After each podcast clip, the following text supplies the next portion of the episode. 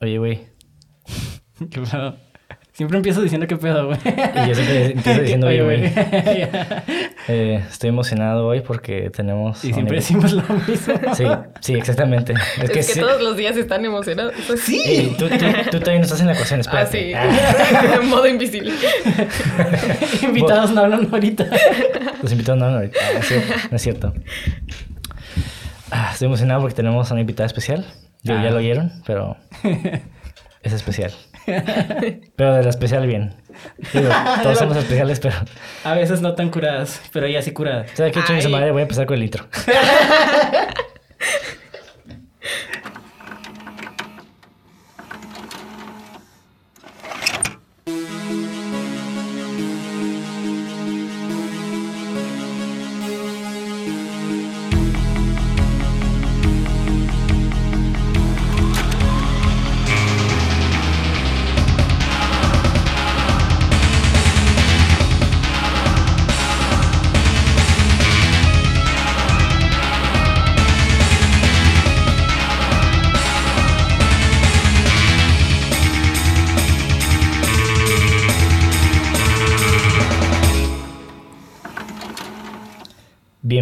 A Cine666.mpg, el podcast donde en cada episodio su servidor Monty de André dialogará con Mauricio Villa acerca del análisis, crítica y hechos interesantes o pertinentes que envuelven a una producción cinematográfica de género de horror, misterio, ciencia ficción y géneros de carácter fantástico. En pocas palabras, hablaremos de películas que nos gustan y de cosas que tal vez sean relevantes. Si no, no importa. El día de hoy tenemos a una invitada especial. Ella es actriz, fotógrafa y host del podcast Fin de la Historia, donde habla de vivencias, reflexiones y experiencias personales acerca del día a día. Hoy tenemos a Itzel Escalante.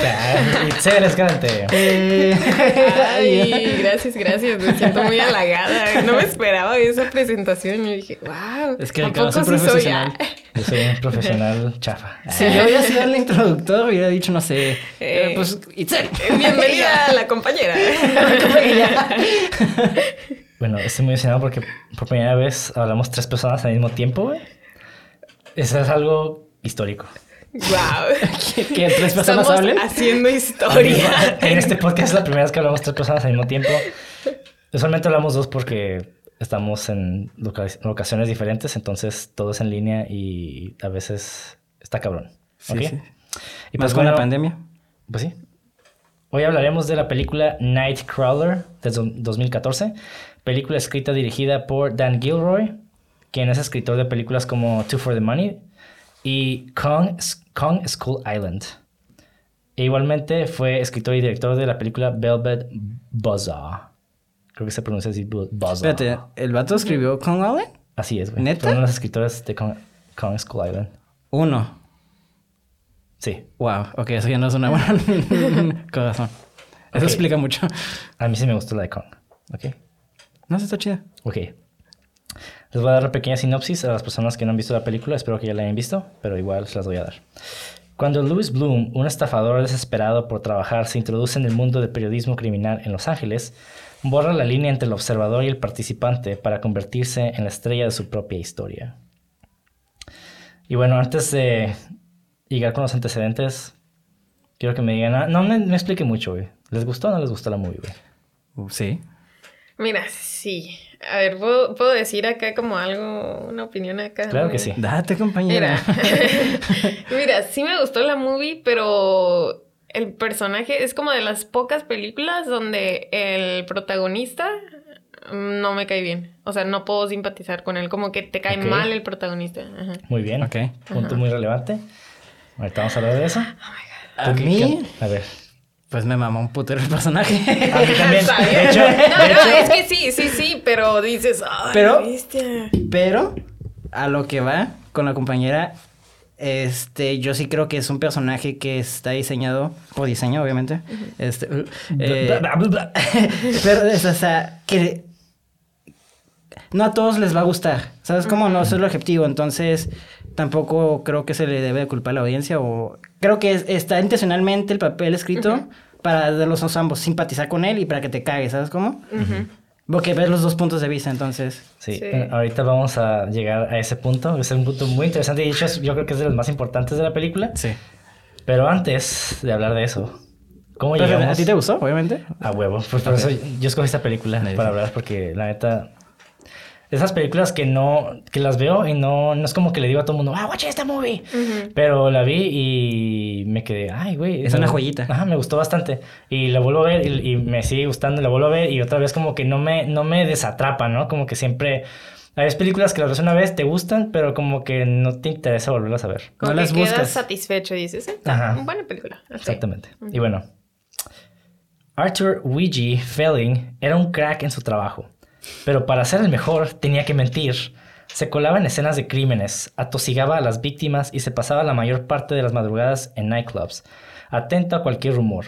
Felling era fotógrafo, en concreto de sucesos, y fue el rey de su profesión en el Nueva York de los años 30. El único autorizado a tener una radio de policía para llegar rápidamente a las escenas de los crímenes. Su estilo, un blanco y negro rotundo, rápido, convirtió el maletero de su coche en un cuarto de revelado. Sucio porque sus imágenes eran de muerte y decrepitud, de miseria y de crimen, asesinatos, robos, accidentes de tráfico.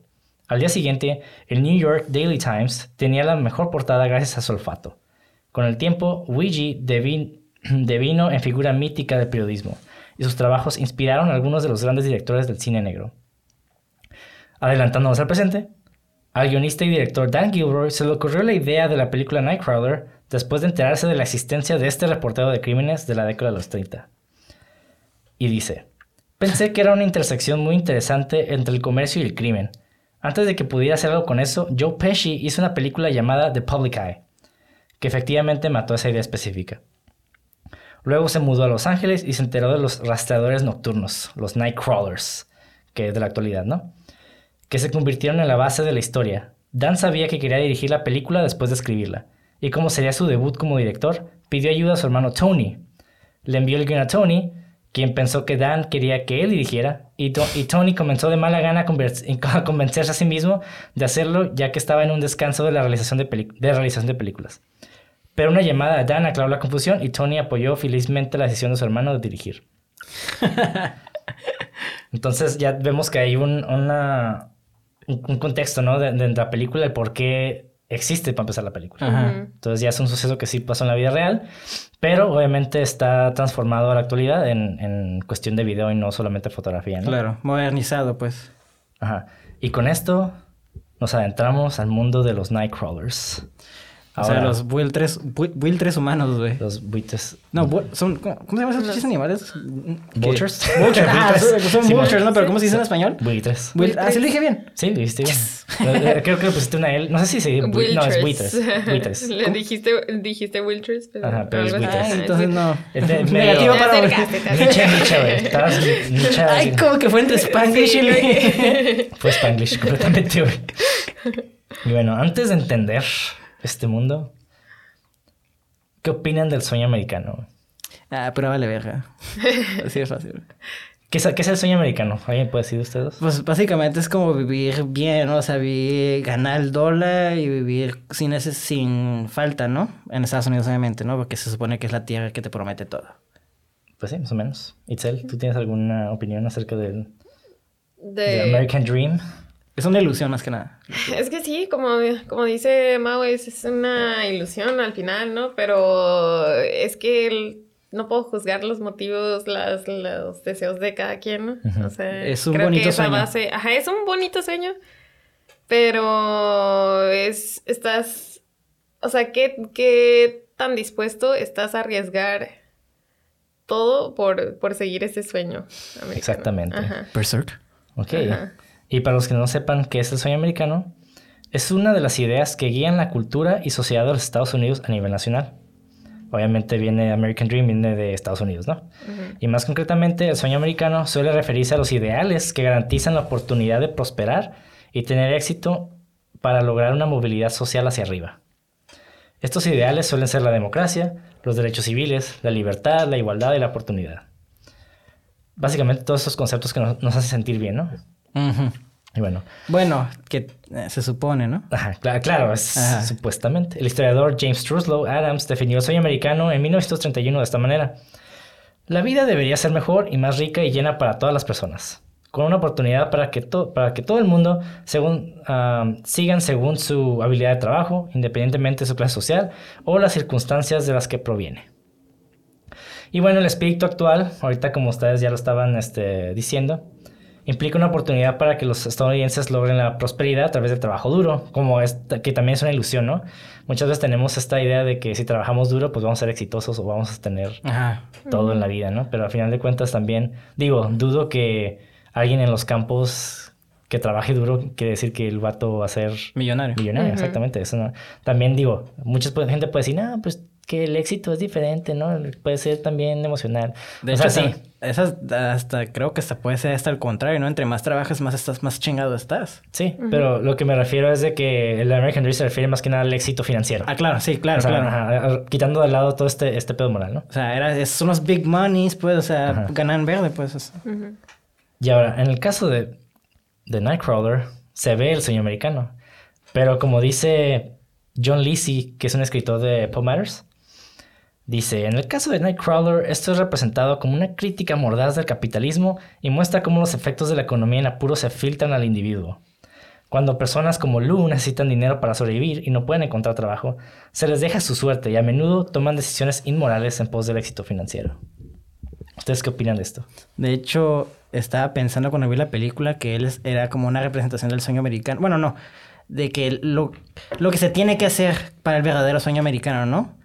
Como que la máscara es este, pues lo que mencionamos al principio, ¿no? De que, ay, qué bonito, me mudo a Estados Unidos, trabajo y trabajo muy duro y voy a ganar mucho y ya, ¿no? Ya estoy set for life.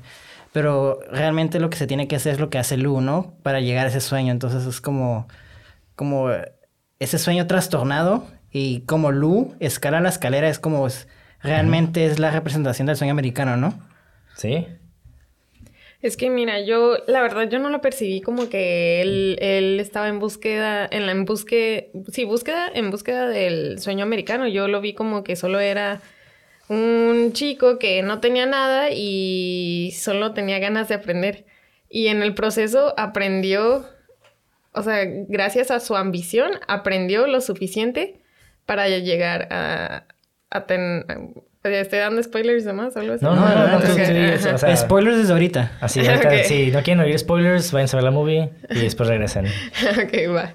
Bueno, es que siento, yo lo sentía más como que el tipo solo tenía ganas de aprender, porque nunca percibí que en serio quisiera tener dinero. O sea, ya está en el proceso, ¿sabes cómo? En el proceso como que fue generando una ambición porque, por ejemplo, llegó, este, vendió su primer video y dijo, ah, puedo sacar dinero de esto. Y desde ahí se generó su ambición por, por, eh, porque vio que estaba generando algo, o sea, que estaba generando dinero. Como que siento que en su momento no era el, propósito. Su propósito solo era de, ¿sabes qué? Solo estoy jodido y ya. O sea, y voy a buscar algo para entretenerme. Yo lo percibí así, o sea, pero... Se, vale, se vale. Sí, sí, sí. Ajá. Cada, quien interpreta las películas a, su manera, ¿no? Claro. Partiendo de nuestra realidad. Ok, eso es un, es un punto de vista interesante. De hecho, no lo había visto como tú dices y sí coincido en ciertos puntos, pero yo sí creo que sí era ambicioso por el hecho de que quería hacer cualquier trabajo. Ajá, sí, o sea, digo que, que, no era ambicioso en un inicio, sino que se generó a partir de que vio que sí estaba generando algo, pero no sé, a lo mejor y... Yo por eso digo, o sea, sí, pero yo creo que en el momento que vio que él podía destacar en esto, en algo inmoral como él, es donde una persona ya thrive, ¿no? Es como que, ah, de aquí soy y, explota. Mejor. Pero él estuvo buscando un cualquier trabajo para ver en qué momento caía, ¿sabes cómo? De hecho, de hecho sí empieza. El vato está vendiendo material Se robado. Él mismo. Ajá. Para vendérselo a alguien más. O sea, si está buscando... yo creo que el objetivo de la, de la, película no es como mostrar que el objetivo es el dinero, sino en, sí la ambición, ¿no? Pero esa ambición está siempre ligada a una idea, Ajá. a un ideal. Ahora, ¿por qué, somos ambiciosos en primer lugar? ¿No? O sea, ¿qué es lo que realmente eh, nos mueve para obtener como este premio, ¿no? Este dinero o esta posición. El ego, yo creo. Eh, pues yo creo que es, algo mucho más complejo que el ego, pero sí tiene mucho que ver, claro. Pero porque también es porque nosotros hemos, eh, como sociedad, hemos realmente puesto un modelo de lo que significa ser exitoso. Mm, sí. como sociedad hemos, hemos, llevado esta convención de, ok, nosotros para ser exitosos tenemos que tener dinero. tenemos que ser, tener eh, una pareja, tenemos que tener hijos, tenemos que tener ciertas cosas, ¿no? Sí. Y es algo que Lu, eh, digo, más, más- ahorita vamos a hablar más que nada de su, de su- de su desarrollo, pero es algo que él obtiene a la fuerza, ¿no? O sea, se vale de ciertos medios para llegar a su objetivo.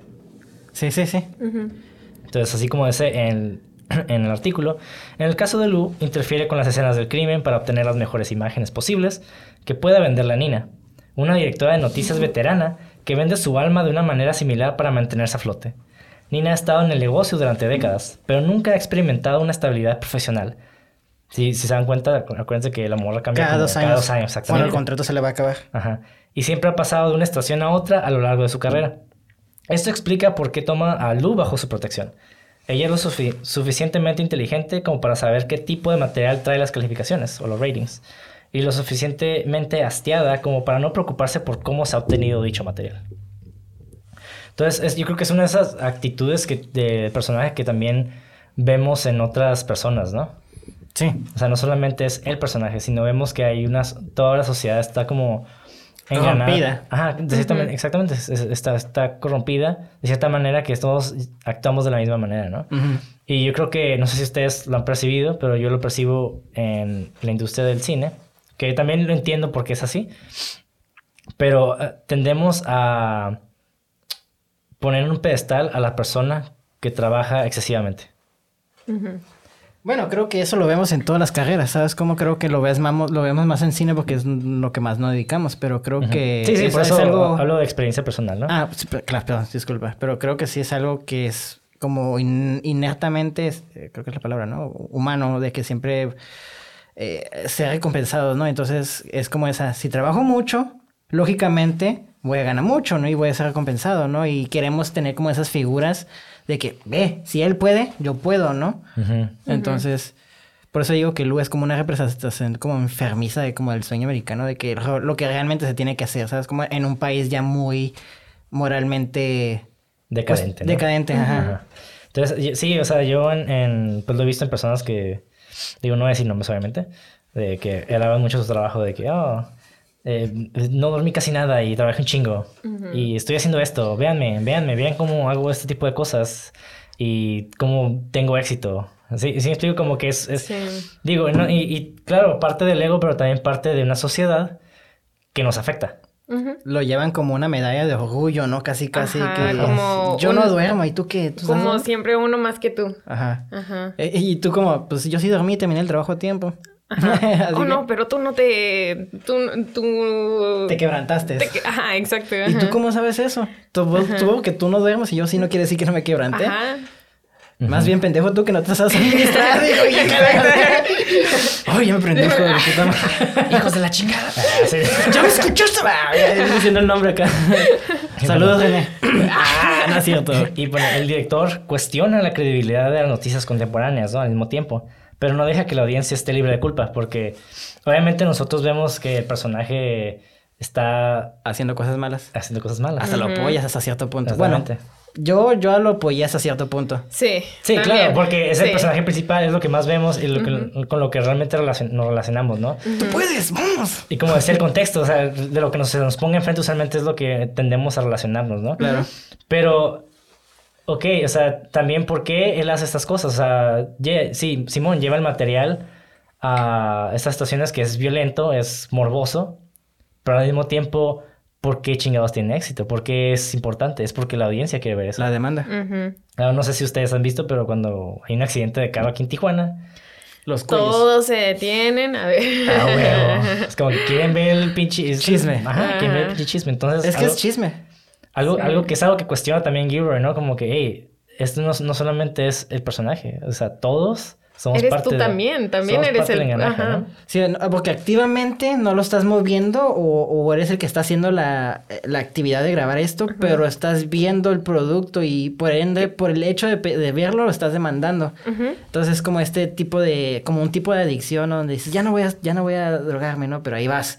Y Ajá. estás así, así, así, así. Y es un vicio, es un vicio, la verdad, el querer ver como este tipo de sufrimiento a otras personas porque tal vez dices, ay, no me pasó eso a mí, no, no sé. Ajá. Eh, hay como este tipo de subconsciente, no sé, ¿no? Y es morbo, o sea, nos gusta ver esas chingaderas. Sí, Sí. el morbo vende. Y nos encanta ver pinches series de, de asesinos en serie en Netflix, ¿no? Como que... Sí. La neta, yo, a mí me encanta. A mí me encanta verlo. Y yo, sí. admito que de cierta manera soy morboso, ¿no? No, o sea, sí. Y somos producto de esto también, de lo que, no, de lo que consumimos. Ajá. Entonces, pero es importante identificar, ¿no? Como este, esta diferencia, ¿no? Y hasta dónde estamos dispuestos a, a, a poner esta línea moral, ¿no? Cuando cruzamos la línea. Exactamente, cuando cruzamos la línea. Y bueno, de una manera muy sutil, el director eh, lo pone un poco en un lenguaje visual en la película acerca del sueño americano. Y dice, la valla publicitaria de anteojos que pasa Lou recuerda a los, a los ojos del doctor T.J. Ecclesburg en Great Gatsby de F. Scott Fitzgerald. Y ambas historias abordan la idea del sueño americano y sus defectos. O sea, no solamente eh, la elevación del sueño americano, el concepto de este sueño, sino también los defectos que este contrae, ¿no? Sí, porque al final de cuentas, pues todo es una ilusión. Ahora, los depredadores. güey. Me mama esa película. Ah, Nah, depredadores nocturnos con Jake Gyllenhaal. De hecho, curiosamente, Jake Gyllenhaal también está en una película que se llama Depredadores Nocturnos.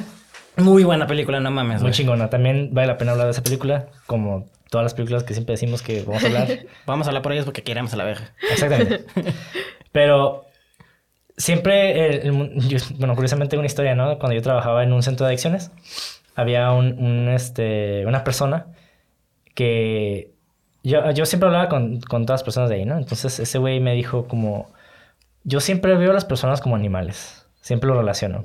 Por ejemplo, ese güey es una ballena. O sea, estaba gordo el vato. Pero ese güey, Me lo ese güey, imagino. ese güey es una... es Porque una- está bien mamado, ¿no? Acá, ese güey es una gallina. Como que, no sé, lo veo y es una gallina. Ajá. Por su, su- su forma de ser, su apariencia. Y había otro compa que, que le dijo, y ese güey es un zorro. Ok. Es un manipulador. Así, como que cada, cada, cada característica la... la- La asoció con algo. Exactamente. Pero dentro de este mundo animal existen, obviamente, los depredadores, que son los que son, están arriba de la cadena alimenticia, ¿no? Los de que depredan. Ah. Sí.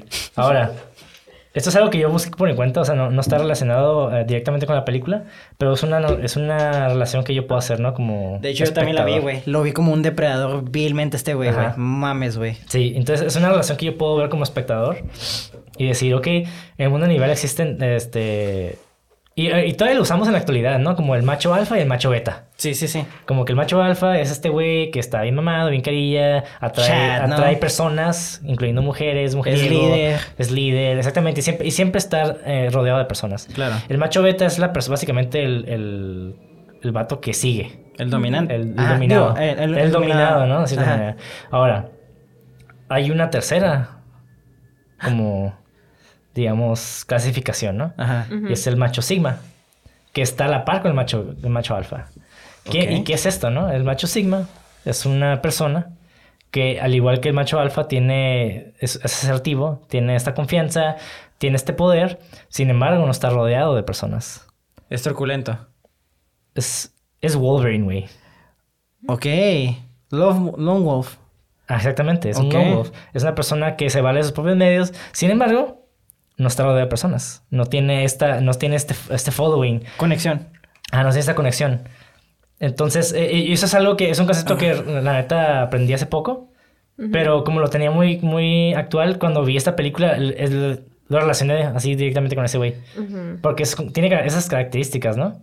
Sí, de hecho, fíjate que no, no este, no te, yo no tenía esa noción de esa, de esa, noción de esa, mamá, mamá, mamá, concepto. Disculpa, no tenía noción de ese concepto, pero sí lo vi, fíjate, porque sí lo vi como, lo, lo asocio más con un depredador, ¿sabes? Como, y un depredador es pues algo más, un alfa, ¿no? O sea, y veía como en el momento cuando empezaban a enredar a sus víctimas, ¿sabes? Como, y, y, y claramente puedes ver en qué momento cae cada persona y te quedas, no, Sí. no, Nina, no lo hagas, no digas. y en cuanto dices eso te quedas, fuck. Y el vato está muy curado porque esto, digo, vamos a entrar más a, vamos a entrar más a esto más adelante, ¿no? Pero está curado ver cómo tenemos nociones de que una persona amable, pues es amable, ¿no? No es una persona controladora. Pero aquí vemos que Lu es una persona sumamente amable, pero hasta condescending, ¿no? Te maltrata con tanta amabilidad. Y ves como todas esas cositas, estos pequeños detalles que ves te quedas, ok. Y- Digo, y- más adelante vamos a hablar del Sí, personaje, hay, pero... una, hay, una, hay una razón por qué lo hace. Claro. Definitivamente, así. Claro. Y bien cabrona. Ok, pues Sí. quiero escucharla porque yo cuando escuchaba que decía, es que lo estás haciendo muy bien, lo estás haciendo excelente. Pero el Pero zarpazo. si, eh, ajá, al zarpazo, pero si te vuelves a equivocar o no me das la dirección bien, no, te, te voy a matar o acá, desde que se ponía como bien agresivo de repente, o sea, como que era bien pasivo-agresivo, ¿no? Claro. es- Ajá. es- eh, eh, hay, una, hay un perfil que está muy relacionado a eso. Ay, a ver. Está... Ya vamos a hablar del personaje porque ya no Ay, estoy... ya, ya, ya, ya. como que... Suficiente contexto. Ya sé, ya como que mucho... No, es mucha harina, pero ya me como gusta, que... Me gusta, me gusta hablar de esto, me gusta hablar de Es esto. que nos está sí. preparando, sí, Ricardo. Ajá, está Nos calentando, sí, mira. Así estamos nosotros. Tostadito. Tostadito, tostadito. Y bueno, eh, también esto se ve retratado lo de depredadores de una manera muy simbólica también. Después de la escena en la que Lou muestra en la sala de redacción las imágenes de Horror House, que es cuando entra a la casa, el director de transmisión corta un anuncio de comida Bird's Eye con lobos. La película sigue este tema de los animales depredadores en su representación de Lou, y el comercial termina con el lema, y cito, la cena está completa. Ya que la historia de Horror, de Horror House es la gran oportunidad de Lou en el mundo del periodismo stringer. Pues sí. Ese es un buil... buil algo- Buitre. Sí. Eso, lo que dijeron la compañía. Porque el vato es como te digo. Digo, ya vamos a hablar del personaje. Casi, casi. ok, ok, me voy a esperar entonces. Bueno, y durante, y eso es un poco más allá del, del depredador, también hay otro concepto que está relacionado mucho con el personaje, que habla de esto. Durante una sesión de preguntas y respuestas, el director Dan Gilroy declaró que ve el impulso loco de Lou como una infección, que se propaga a cada personaje con el que Lou interactúa a lo largo de la película. Sí. En el cierre de la película, donde las camionetas de la, de la compañía de luz se están separando por diferentes calles, como describe el director, dice, la infección se extiende por las venas de la ciudad. La verga, sí, porque las carreteras Sí. son como venitas y él navegando y cuando se.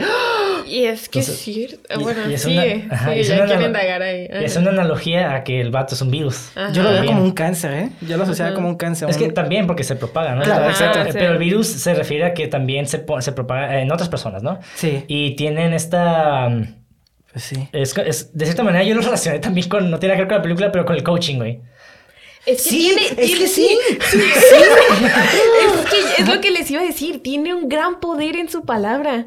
O sea, se fijan que cuando habló con la competencia, el otro reportero, o sea, fue influen- eh, influenciando así bien bien feo al otro amigo, o sea, al punto de que el otro también dijo, es cierto, me tengo que poner las pilas, tengo que ser el primer video en la primera plana, en la primera noticia, o sea, Así es. y, o sea, literal, o sea, y luego también lo vimos con su compañero de trabajo, el que lo llevaba a todos lados.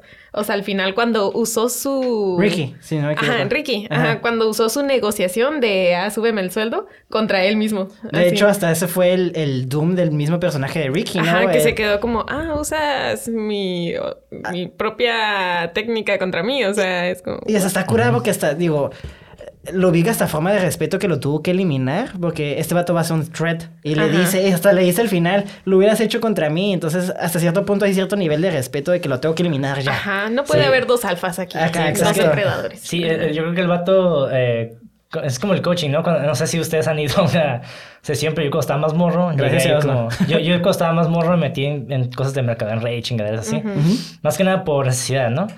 Y, pero, y aprendí todo esto. Y, y sí es cierto, o sea, te, te llenan la cabeza esas ideas positivas, entre comillas, acerca de tú cómo puedes mejorar como persona y cómo, y cómo por, por consecuencia vas a obtener dinero, ¿no? Y, y a veces cuando no haces ciertas cosas te sientes mal, ¿no? Sí, sí, sí. Y te llenas la cabeza como que, oh, no vas a tener amigos si no lo haces. Y, perdón, vas a perder amigos durante el proceso del éxito. Vas a, tienes que sufrir para llegar al, al éxito. Y, y todas esas cosas que pudieran, Vestirte para el éxito. Ajá, pudieran, pudieran ser verdad, pero a la vez, al mismo tiempo, tú lo empiezas a replicar, ¿no? Como que te lo dicen y tú lo empiezas a decir a las personas también, ¿no? Es Hasta que- le das más poder, ¿no? Ajá, le das más poder y, y eso es como que peligroso porque también todos empiezan a hablar de lo mismo, ¿no? Como que Sí. todos...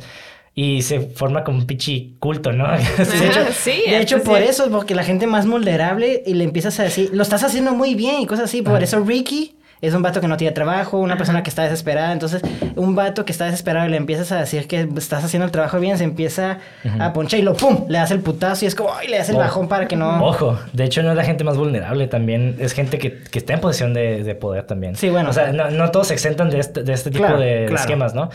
Porque, digo, si quieren saber un poco más por qué digo esto, pueden ver una serie que se llama The Bow, que habla... Ah, sí, sí, la vi. Precisamente de Nexium, y habla Ajá. de que todos esos güeyes tienen un chingo de feria, tienen familias bien, y... Ah, pero es que es eso, les Eh, metes la, la idea de que, ah, eh, sí, estás bien, pero puedes mejorar. Ah, sí, exacto, Ajá, exacto. O sea, pero, puedes, ajá. pero me refiero de que la posición de vulnerabilidad, todos somos vulnerables en ese Ajá, caso. en ese Es que por eso, o sea, son esas personas con más dinero que tengan. El dinero no te hace ser invulnerable. Digo, el, es- el problema de esos vatos es que eran emocionalmente vulnerables, ¿sabes cómo? Ajá. Y era muy fácil de manipularlos. Por eso digo, o sea, el vato, o sea, me- creo que me fui como a lo más físico, si no me refiero en general. Que es como lo emocional. Si una persona emocionalmente no está estable, lo puedes manipular así. Y también, y una persona que también está desesperada, que ocupa dinero y todo eso, o sea, cualquier, en cuanto estés tú en el sentido, eh, no en tu 100, ya estás apto para manipularte, sea Pero, físico o Bueno, no. es que todos somos personas emocionales. Claro. Y, y todos tenemos potencialmente, eh, podemos caer en, en- en lo mismo. Exacto. Pero bueno. Bueno, ya yo digo que saltemos a lo de el personaje para no estallarnos mucho en este tema. Que, Sí. Ay, que es, sí, importante, sí, es también, pero también no es el centro del, del- del tema de la película. No, ¿no? de hecho, yo creo que para Pero- mí la película es personaje. No hay nada de qué hablar más que personaje. Digo, hay ¿Qué? otras cosas, pero... Algo bien curioso con el personaje respecto a, a lo estratégético, pero ahorita lo, ahorita lo hablamos. Pero ok. Lou Bloom se introduce en su entorno, los sórdidos inframundos nocturnos de Los Ángeles. El río de hormigón de la ciudad que se muestra en esta escena es una buena metáfora de su personaje. Hay algo que no es del todo natural en él. Él es un hustler que nunca se rinde, se vende con los estándares que la gente busca, conoce bien las dinámicas sociales y el modelo ideal para tener éxito dentro de la sociedad occidental capitalista. Es persistente, no muestra reacciones cuando lo ofenden, recibe las críticas negativas con una sonrisa calculadora. Es bueno leyendo a la gente, mentiroso compulsivo, conoce mucho de cosas en general, es observador, aprende muy rápido. Y todo esto es presentado en los primeros 15 minutos de la película. güey. Sí. De hecho, la introducción de, un de ese personaje, de hecho, hasta los primeros cinco minutos yo creo que lo logra al T. Este... Es- es- está, está bien perro porque todas estas cualidades que les acabo de decir Son buenas y malas. No, No, es- espérate, son alabadas por, la, por nuestra sociedad en el siglo XXI, ahorita. Eso es algo que está como super praised. Como de que, oh, quieres, eh, este güey es muy, es muy trabajador y, le- y nunca se rinde y hace esas cosas. O sea, explico como que todas esas cosas son positivas, sin embargo, obviamente se alaba en el punto de vista de que no vemos que se comete algo que no es ético, ¿no? Como sociedad. Sin embargo, en la película, pues vemos que no es verdad. Fíjate que Ah. entiendo lo que dices, pero yo lo vi como más en el sentido de que empaticé con él. por- Bueno, eh, lo vi como... Bueno, sí, no sé. Lo voy a explicar y tú dices si dije lo mismo y estoy mamando o qué pedo. Pero en el sentido de que yo empaticé con él porque es una persona, por ejemplo, es una persona que trabaja bien, que trabaja fuerte. El vato es trabajador y eso es una buena cualidad, quieras o no, ¿no? Sí, claro, claro. Pero también vemos que eso lo lleva al extremo. Que trabaja sobre más y empieza a corromper cosas para llegar a lo que quiere, ¿sabes cómo? Entonces es una persona... Entonces me gusta mucho que esta persona, ese personaje lo presentan con cualidades buenas y malas. O sea, no puedo decir que, que, que objetivamente es una persona mala, ¿no? Porque también tiene cosas así. Me gusta que es una persona muy compleja, ¿sabes cómo? Y todo eso, como tú dices, lo, lo resaltan en los primeros cinco minutos para mí. Porque Ujú. primero ves que está trabajando como lo que sea, ¿sabes cómo? Está robando primero. Y luego es capaz de golpear a la ley para escaparse de lo que... del peligro, ¿sabes cómo? O de, de las consecuencias. Pero luego lo, lo, lo que sigue es él vendiéndose. Soy una persona muy trabajadora y técnicamente sí, pero está trabajando con cosas malas, ¿no? O sea... Sí. Sí, o sea, yo creo que todas estas cualidades, no diría que son buenas o malas, son cualidades de poder. Eso es lo que, así es como me gustaría clasificarlas en- por, por, Sí. por objetivo, por motivo del podcast, ¿no? Son cualidades de poder que pueden usarse para el bien o para el mal. Pues sí, sí, pues sí, ajá. Ok, sí, es que es una cualidad que el vato ya lo des- ya depende, lo llevas al extremo, ¿no? Es lo que siempre hizo. Cualquier cosa es buena, pero ya cuando lo llevas al extremo es... Y ah, es cuando empieza a valer verga. Y este vato es, pues, muy extremista. Simón. Y curiosamente también se usa, ese tipo de cualidades se promueve mucho dentro del coaching, pero bueno. pues sí. Es que, digo, ya hablando como en el, en el aspecto de guion... Y aquí sí me gustaría ser como buenas y malas, ¿no? Para, para diferenciar, ¿no? Eh, Me gustó mucho porque el personaje te lo demuestran con cualidades buenas y malas, ¿no? Ya sé que. Y está súper curada porque, y es lo como a lo que íbamos al, al comienzo. Y de hecho me gustaría preguntarte por qué no sentiste como en esta conexión, ¿no? Porque yo sí vi las cualidades buenas, como digo, las vi en él. Obviamente las llevaban al, extremo, pero todavía me sentía como que. Ay, estás haciendo las cosas bien como el pizzero, ¿no? Hiciste las cosas malas, pero estás tratando, ¿sabes? Como no me puedo enojar contigo. Pero obviamente entre más escala y más escala ya es cuando empiezas a de que, oye, te estás pasando de verga, ¿no? Pero aún así yo sí, sí, yo sigue empatizando. Entonces te pregunto, compañera, eh, ¿qué fue lo que... Pues, Ajá. ¿cómo... ¿Qué fue lo que fue diferente para ti para percibir algo diferente? Esto. Porque, porque a mí no me agradaba el personaje, porque Claro. no empatizaba con él.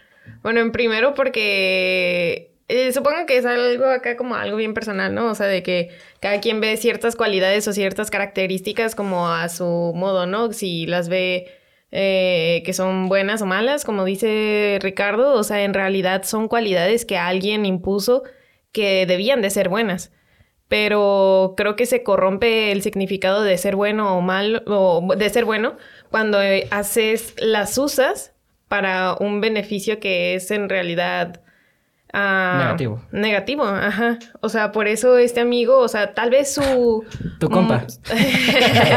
Mm, Muy amigo mío, el, el El Luis- Jake. el Jake. No, lo invito aquí. no, pues, o sea, por eso este, este amigo, ¿no? Eh, Mi BFF. Mi BFF Luis. Por eso este, sí estaba de acuerdo al principio, ¿no? De con su con su causa, con su motivo de que de que ah sí, pues es que necesita sobrevivir, necesita trabajo, necesita dinero, pues todo mundo se rige a base de dinero, ¿no? Y dije, ah, pues qué ingenioso, este amigo se puso las pilas, este buscó una manera de, de- obtener un trabajo eh, y hasta ahí iba todo bien, pero no la manera eh, en que ejecutaba eso, ¿sabes cómo? No el proceso, o sea, sí la causa, pero no la manera en que lo hacía. O sea, porque ajá. ahí se iba perdiendo ya el significado de, de su causa el- y se iba perdiendo el motivo, el objetivo inicial que tenía el personaje. O sea, y se fue cambiando conforme a su ambición. Sí, ok. Y con esto voy a empezar a decir por qué es lo que yo creo que es. Ah, espérame. Antes de comenzar, ¿a ti, ¿tú cómo ves el personaje? Ah, es lo que voy. Ah, ok, ok, ya. Pero, pero los dos están bien. Ah, ok. Ay, ok. Es que sí, lo que, es que está curado porque es lo que dije al comienzo de que el, el personaje está diseñado para odiarlo y empatizar con él. Entonces, ya depende a lo que yo digo, que yo creo que las experiencias de tu compañera, de mi compañera tiende a que odia a ese tipo de personas y yo creo que mi, este, no habla muy bien de mí. que- o tal vez vi cualidades de él que yo quiero cambiar en mí, ¿sabes cómo? Y, y tal vez tal vez empaticé con él. Y está curada que un personaje esté tan bien desarrollado que alguien lo puede llegar a odiar y otro puede llegar a empatizarlo. Pero no, no, no lo odias porque está mal diseñado, eh, mal escrito o lo que sea, sino porque el, el trabajo está bien hecho, ¿sabes cómo? Y, Sí, y da variedad a muchas emociones y eso ya es un excelente personaje. sí. Ok. Ok. Un sociópata. ¿Qué es un sociópata, güey? Tú. eh. Ah, Así es. Bueno, básicamente es alguien que sufre de un trastorno de personalidad antisocial. Ahora, la personalidad antisocial no es como mucha gente cree que antisocial significa ah, no me gusta entrar con gente y no voy a estar con ella, ¿no? Eso, no es, eso es aso- asocial. Alguien que quiere estar fuera de la sociedad y prefiere no tener esa comunicación, ¿no? Un antisocial es alguien que se va en contra de los valores de la sociedad. Mm. Y entonces, de estas características de un sociópata es más que nada el hecho de que se pueden presentar de una buena forma ante la sociedad. Son muy buenos mintiendo y saben manipular muy bien sus palabras. Son moldeables. Sí, por eso a la gente les agrada mucho. Son como los psicópatas. O sea, si no es en serio, si se dan cuenta, Carismáticos. son muy carismáticos. Te dicen lo que quieres bien. escuchar. Y ellos son muy inteligentes y saben exactamente cómo llegar a la persona y saben exactamente cómo hacer las cosas. Y bueno, Manipuladores. exacto. Pero digo, un sociópata tiene un, un- es un gran espectro, ¿no? Porque un sociópata y un psicópata no es, no es lo mismo. Un psicópata básicamente es como el extremo del sociópata. Ajá. Ujú. Sin embargo... Es fase 2. Ajá, es como es Super Saiyajin fase 2. y un sociópata, estas cualidades, una, actúa de manera cruel. Lo vemos en Lu. Cuando habla con su asistente. El asistente solamente está ahí para hacerle, para ayudarle a facilitar su trabajo, básicamente. Ujú. Porque realmente no le interesa ayudarle al asistente. Nada más lo quiere porque sabe que le va a facilitar cada vez que vaya a, tiene que estacionar el carro o tiene que grabar dos cosas al mismo tiempo. Lo ve como una herramienta, no como un ser humano. Exactamente. Exactamente. Pero lo trata bien porque sabe que los estándares sociales se deben de manejar de cierta manera. Ujú. Entonces le, le habla de manera que sabe cómo los jefes tienen que hablarle a los subalternos. Ujú. Pero no le cae bien. Él sabe muy bien que ese güey es una... No, no le interesa, pues para él es una basura. Pues sí, de hecho, hasta cuando le quiere sacar plática, el vato lo está ignorando, ¿sabes? Cómo le corta Ajá. la conversación. Y solo cuando él quiere hablar, es cuando le habla, ¿sabes? Cómo entonces ves cómo está imponiendo su. Este tipo de control sobre él, esta do- dominancia, ¿no? Entonces. eh, Sí, sí, sí. Y bueno, un, un sociópata no tiene remordimientos, falta de empatía. Por lo mismo, tal vez a Luz se le facilita entrar a las casas, grabar gente muerta, porque sabe, ¿sabes qué? Me vale verga esta, esta persona que está tirada al piso. No la conozco. No la conozco, no, no, ni aunque la conozca, Ajá, porque claro, sí, conocía a su asistente. Me vale verga, yo voy a ganar de esto. ¿Lo conocía? Ah, pero estuvo varias noches con él. Pero Ni no- modo que no cono- Digo, Bueno, mínimo ya era para que hubiera generado un poco de empatía con Bueno, él. porque ¿sabes? la, la detective le dice, era tu partner, lo grabas, Exactamente. entonces sí. Ah, sí. Y moralmente, ¿no? O sea, sí, sí. Aunque no conociera a una persona, no lo voy a estar sí, grabando. digo, Sí. no, no son cosas que se muestran en pantalla, pero puedes asumir Claro, que claro, sí. mucho tiempo, pero, ¿no? Sí, sí, sí. Egocentrismo, manipulación, encanto, carece de miedo o ansiedad. Y vemos que este güey es bien huevudo. Se mete donde le vale madre, sigue carros. Eh, eh, de hecho, hasta estaba enfrente del vato que tenía la pistola y el vato lo estaba grabando como si nada, De hecho, sí, porque se le paró enfrente para matar al otro compañero, hasta se le paró enfrente y vio que todavía estaba vivo y se tuvo que quitar, ¿no? Para que el otro Ajá. llegara y pum. Y pues sí, de hecho sí era bien valiente, güey. Sí, es muy inteligente. Eso sí. No tiene relaciones interpersonales estables. Si vemos, no hay nadie fuera de- del mundo de Nightcrawling que el vato tuviera una relación con nadie. Y a Nina la forzó, güey. Ajá, Ajá. y todavía. Que quiero hablar de esa escena. Uf, ah, eh, Que no mames, güey. Hay dos escenas que van en conexión para mí. Ey, Ajá. eh, esa es, esa es la ah, de hecho, todo esto que hablamos también culmina en esa escena, ¿no? Sí, sí, sí, sí. Sí. Son poco confiables, porque obviamente no puedes confiar en alguien que no tiene el mínimo remordimiento por ti. Y pues obviamente lo más común, que es la facilidad de palabra. El vato hablaba de algo y te explicaba exactamente qué era, porque el vato aprende rápido, ¿no? Pero también te explica... ¿Sabes cómo yo lo veía, güey? Una persona que sabe de las cosas pero no tiene experiencia. Entonces el vato Ah, sabe, claro. como que, sí, yo es que me gusta aprender mucho, pero nunca las vive, ¿sabes? Como por lo mismo que no tiene como esta habilidad de conectar, pero el vato sabe cómo hacerlos, entonces en, en el momento las está poniendo en- como en práctica y está viendo que está funcionando a la vez, ¿sabes? Como, entonces me quedo como, güey, está bien loco ese personaje, güey. Está bien maníaco ver cómo hay un chingo de capitas, güey. Sí. Y, y, y, ay, no sé. Sí, Sí, sí. y de hecho ese sistema en el que, en el que vivimos es, es un sistema que, que a, los, a los sociópatas se les facilita, se, se les facilita mucho elevar su estatus. Es muy fácil. De hecho, hasta lo dicen en Mindhunter, ¿no? En la serie.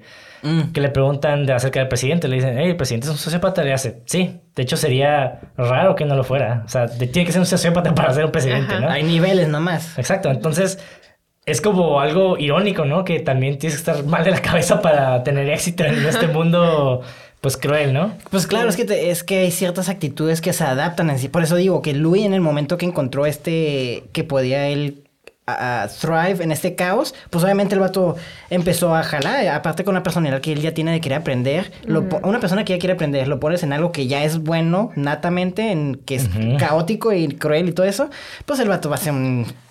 Sí, es, es como, es eso. como el virus que está en su hábitat perfecto, ¿no? Exacto. Y se, propaga con todo el poder del mundo y eso es... De aquí soy, dice, Sí. órale. Está súper chingón. Ahora, qué bueno que mencionaste la escena, güey, con René Russo. René Russo es Muy guapa, güey, ¿eh? Ajá. Muy guapa, güey. Y... ¿Por qué Jake Gyllenhaal quería una relación personal con ella? De hecho, yo que ahí yo noté como cierta tensión sexual de la Nina y me que tal vez no sé si lo estaba viendo porque cuando el vato empezó como a em- poner su control, como que ella la vi como más activa, como emocionada, ¿sabes? Como y me Sí, quedé como Es que "Mm". los machos sigmas, personas que tienen esta asertividad, son personas muy atractivas. O sea, suena mamón, pero lo son. sí. tienen algo, pues. Sí, claro que son atractivas. Ajá. Digo, no, Nina estaba haciendo con. eh, yo creo que a nivel muy id. Estaba como siendo atraída por él, pero también se estaba resistiendo mucho porque sabía Ajá. que el vato estaba, estaba mal. Estaba, Ajá. algo, algo estaba mal con ese Sí. güey. Sí, había una atracción, sí lo noté. Y Ajá. como que ella medio, como que sí le gustó cuando ella empezó como él, él toma control, pero sí había un cierto como... Pero el vato, ah, es lo que hablamos de depredadores, de virus, del American Dream. El vato está buscando una persona con quien compartir la familia. Familia, ya tiene, ya tiene el estatus. Si se fijan a todos los que están por arriba de él, dentro de la cadena alimenticia, los trata con respeto. Hola, ¿qué tal? ¿No has traído esa corbata desde hace... Siempre los traes los viernes, ¿no? Ajá. Así como... Ya "Y sé no- que es viernes por tu corbata. Ja, ja, ja, ja, Me caes muy bien. Sí, como Sí, que tiene esta cierto. facilidad de palabra con la gente que está arriba. Pero ¿qué pasa cuando se da cuenta que ella está por encima de Nina? Cuando ella no necesita a él. Yo no lo veo así, fíjate, yo lo veo que él siempre fue amable con todo. Nomás que cuando él ya te tiene en, tu, en tus clutch, ya seas eh, arriba de él o no, ya te va a maltratar. Pero al principio es- te va a sweet talk, seas una persona inferior a él para atraparte. Exactamente. Pero eso es lo que voy. El vato ya estaba ahí. Ya estaba, ya dijo, ya, ya tengo lo que quiero de ella. Ujú. Ahora la voy a manipular con, con lo que yo sé que ella necesita. Ajá, porque al principio era como, ah, sí, este, aprecio Ah, ya te lo que entendí. haces, bla, bla. Pero cuando se dio cuenta de que ya prácticamente ya la tuvo, ya la pudo Ujú. manipular, controlar, ya perdió ese respeto que tenía porque ya la dejó de ver como un- a, a su igual o su- a una persona superior. Bueno, no, yo no diría Yo respeto siento. porque no, yo no siento que él respeta a nadie. Ajá. Yo siento Ajá, que bueno, es la, pero la- como, es la el- ilusión del la ilusión respeto. del respeto, ajá, exacto. Fíjate que a mí se me hizo bien loco porque hay una escena cuando ya ves que Lu por primera vez trae un trabajo bien culero, ¿no? Y de hecho, cuando ya ves que le empieza. De hecho, ok, si no me. Ah, lo acabo de ver, pero entonces tal vez esas escenas las tengo como viceversas, pero creo que primero van a comer, ¿no? Y le. y- a la comida mexicana. Y le. Y le básicamente le dice: Te quiero coger Ujú. y por el beneficio del trabajo, ¿no? Entonces es como, ok. Y la mu- no vemos cuando, cuando ella, no vemos su concentración, ¿sabes cómo? Y me, y me dije, ay, la primera vez que vi, qué raro corte, ¿no? Y la, y esta vez que la vi, cuando se enojó, cuando no trajo nada, Sí. yo me quedé como, Ajá. verga, güey, qué detalle en el guion, porque hasta Porque se agarró el estómago Ajá. y casi quería hasta llorar, ¿sabes? Como digo, como un, como jefe, tú que has- alguien no te trae un trabajo, te emputas, ¿no? Pero ella se puso de emocional de más y dije. Vergas, y luego cuando la- lo van a la otra escena y cuando dice, te dice, no quiero que me digas no en, en tu cuarto o algo así. Ajá, no en sé. tu apartamento. En tu apartamento me quedo, ok, ok, ya me, me regresé a la otra escena y me quedé, ya se la estaba... Ajá, ya. Sí, ya estaba. Sí, Y ya, yo como- estaba. Y me quedé, eso es un pinche guion Sí. detalles, hacer los detalles, eso es lo que hace el video. Exactamente, exactamente, güey. Sí. Ya estamos entendiendo con, con- Ya estamos entendiendo mejor a este personaje, ¿no? Sí, sí, Ajá. sí. Y ahora, chistoso, el primer encuentro de Dan- el director con Jake Gyllenhaal, vio al actor preguntarle al escritor cómo veía a este personaje. O sea, Jake Gyllenhaal le preguntó a Dan Hillworth como, hey, ¿cómo ves este personaje? Ajá. Y el vato dijo esto, lo veo como una historia de éxito. Pues es que sí, el vato que sí. ganó lo que quería. Y Giudija se echó a reír cuando estuvo de acuerdo al 100%. A ambos encanta- les encantaba la idea de eliminar cualquiera de las etiquetas morales clásicas que normalmente definirían a un personaje. Y es algo muy curioso. Este personaje es el único que no tiene, que, de las películas buenas, que no tiene como un arc de personaje. Porque realmente el personaje nunca cambia. No. Realmente nunca tiene un Ajá. desarrollo. Sí. Bueno, e- es locura porque, o sea, todos los personajes, por lo general en, un guion se entiende como, el personaje nunca tiene que ser estático, ¿no? Porque es un personaje aburrido, ¿no? Pero locura que las acciones y el desmadre que hace con las personas alrededor de él es lo que crea la dinámica. Ujú. Y, ta- y también te quedas como, ok, ya sabemos que es una persona bien culera, ¿no? Pero, ¿qué tan bajo puede seguir cayendo ese güey? ¿Sabes cómo? Y estamos como intoxicados o medio drogados en el sentido de queremos ver qué más, qué, qué tan bajo puede caer este personaje. Entonces, oh, yo lo veo por lo menos de mi cuenta así. Eh, es que te fijas, o sea, este amigo Luis. perdón. Este compa, el vato Luis. Mi compa ahorita, ahorita ando grabando videos ahorita también, ¿eh? Ando trabajando con él. Ese güey aquí es el de, de Tijuana, el que graba las noticias. Está dando clases en el CUR, güey. De periodismo. Curiosamente, la mitad de su salón está muerto. No, es que mira, si él hubiera querido fácil, o sea, inicia su propio culto. O sea, tiene Ajá. este Pues, el sí. prototipo exacto así de, de un coach de, de vida. O sea, es el prototipo exacto de un empresario que desde cero lo tuvo todo porque arriesgó todo, o sea, con tal de, de llegar a ese, a ese nivel. Es- O sea, y como dices, es un, es un virus, es como un virus que se propaga. O sea, es lo mismo que hacen los, los jefes de culto, o sea, con la palabra, con metiéndole las ideas de, es que este, como él decía a, a Rick, o sea, de que es que esta empresa, si tú no te desempeñas, si tú no trabajas duro, la empresa no va a prosperar y, y para que una empresa funcione, tú tienes que hacer eso, o sea, y te, o sea, ¿qué es lo que hacen los coaches de vida? ¿Qué es lo que hacen los jefes de culto? O sea, Claro, claro. exactamente lo mismo. Y Louis iba infectando a todos con ese mismo pensamiento de que tienes que ser mejor, tienes que trabajar, tienes que darlo todo, bla, bla. A huevo. O sea, Y tú como persona escuchas eso de que, ah, sí, sí puedo, ¿sabes? Sí. Sí, sí, Y luego, algo que quería decir que cada vez, que noté mucho en la música es que cada vez que, ya ves que con una persona en cualquier película, ¿no? Ya es casi, casi, casi hasta con un cliché. Alguien tiene un logro y es como que hay como musiquita, ¿no? Ajá. Tiririrín, lo logró. Y con él, siempre que lograba algo malo, era un logro de todas maneras, ¿no? Y sonaba como esa música, pero la música era muy positiva y, y a mí me encantaba porque era bien contrastoso, güey. Y era como a la audiencia controlar a la audiencia de que Sí, apóyalo, sí. apóyalo. Y hablar de la música. De la música. También tiene un dato muy interesante, está muy curada. Pero eh, algo que señalan los realizadores de, de la película es de que él, ellos dicen que el personaje no iba a cambiar, porque él ya había llegado a ser ese tipo de persona como adulto. Entonces, este, Ya había eso su viaje, básicamente. Nosotros Y ya es- estamos en el punto de... Y esa fue también la razón por la que la escena inicial muestra a Lu asaltando y robando a un guardia de seguridad. Y era importante que el público no sintiera que Lu se había convertido en una peor persona debido a su trabajo como rastreador nocturno, sino que reconociera que era malévolo desde el principio. Sí, Ajá. exacto. Y eso Sí. es, es importante, eso es muy importante porque también eh, un, perso- un arc de un personaje tiene mucho que ver cómo él, él es influenciado por su entorno, ¿no? Pero en este caso, el personaje ya era así. Y de hecho, él, solo- el entorno fue lo que le ayudó a propagar su, su mentalidad, ¿no? su, su forma de ser. De hecho, sí es cierto. En cuanto empieza la película, lo primero que está haciendo está robando y luego se madrea al, Al policía. al policía y le roba el reloj. Ajá. De hecho, por eso se lo empieza a madrear. Yo creo que vio que tenía algo de uso y bueno, pues ya puedo ganar una aquí. vez, ajá. Y después se está vendiendo como un buen trabajador y, y es como... Se vende y así, y lo ves bien, y te, te quedas como, uy, qué loco que tenga como, es, ves el, en el intro, como tú dices, los primeros cinco minutos, quien se te presenta el, el, el do- las dos lados de la moneda, ¿sabes cómo? Pero Sí, es bueno. que también como que la película trata de jugar contigo, ¿no? Porque a pesar de que dice, no tiene como el character arc, o sea, de que no tiene arco, no tiene un desarrollo ni nada, pero te trata de meter la idea de que, oye, sí, porque mira, aquí era malo, aquí este, estaba robando. Y acá, o sea, él solito inició su propio negocio y fue subiendo por él mismo. ¿Sabes cómo? O sea, es como que te quedas, ah, caray, en realidad es cierto, o sea, sí tuvo éxito, pero no tuvo crecimiento personal, no tuvo un Es crecimiento no, del personaje. Ya o es un personaje que está Ajá. completamente hecho, ¿no? Ajá. Sí. Y solamente él, él está buscando dónde, dónde sobrevivir. Realmente, desde el principio de la película es cuando realmente vemos esa búsqueda, ¿no? Pero la encuentra cuando es atraído por este accidente, ¿no?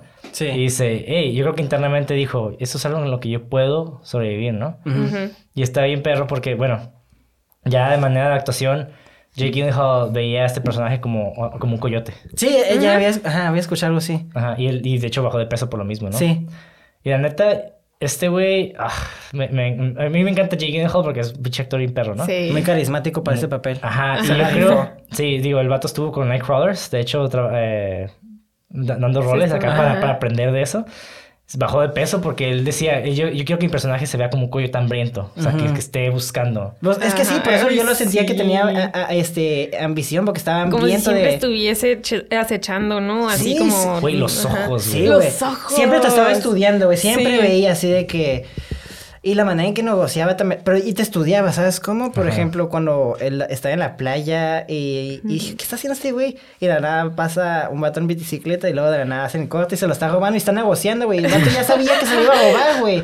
O sea, ya estaba planeado todo, Simón, Simón, exactamente. Sí, ya había olvidado de esa escena. Ta- Qué buena escena, es cierto. Y luego al final, Ajá. como no puede ganar lo que quiere, ok, voy a- vamos a hacer la inversión a equipo, güey. Y, de ahí compró el equipo para seguir adelante. Y ves cómo. Es eh, que el amigo este siempre, perdón otra vez, el amigo.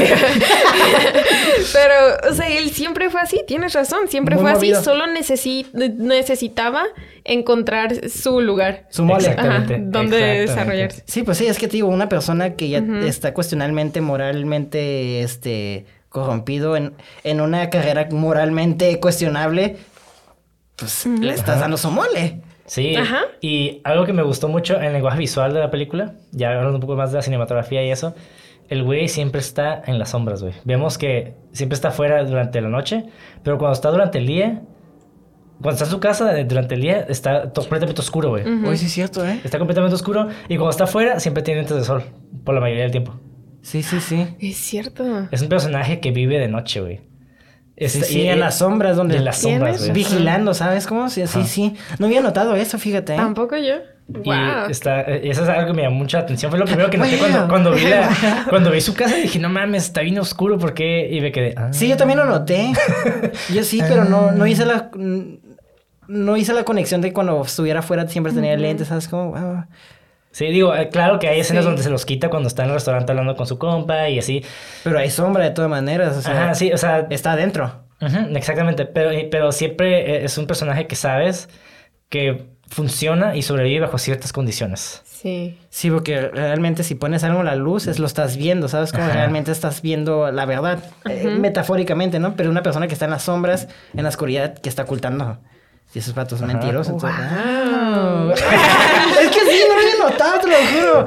Por eso me mama el cine, te lo juro, güey. Porque Sí. yo, Sí. esta la, la película le dije, cinematográficamente no se me hizo como wow, ¿sabes cómo? De hecho, hay unas tomas donde el carro, donde está como un paneo así, donde me quedé, hijo tu puta madre, qué chingón está esa toma, güey, cuando están a toda velocidad y así Ah, como- sí, Simón.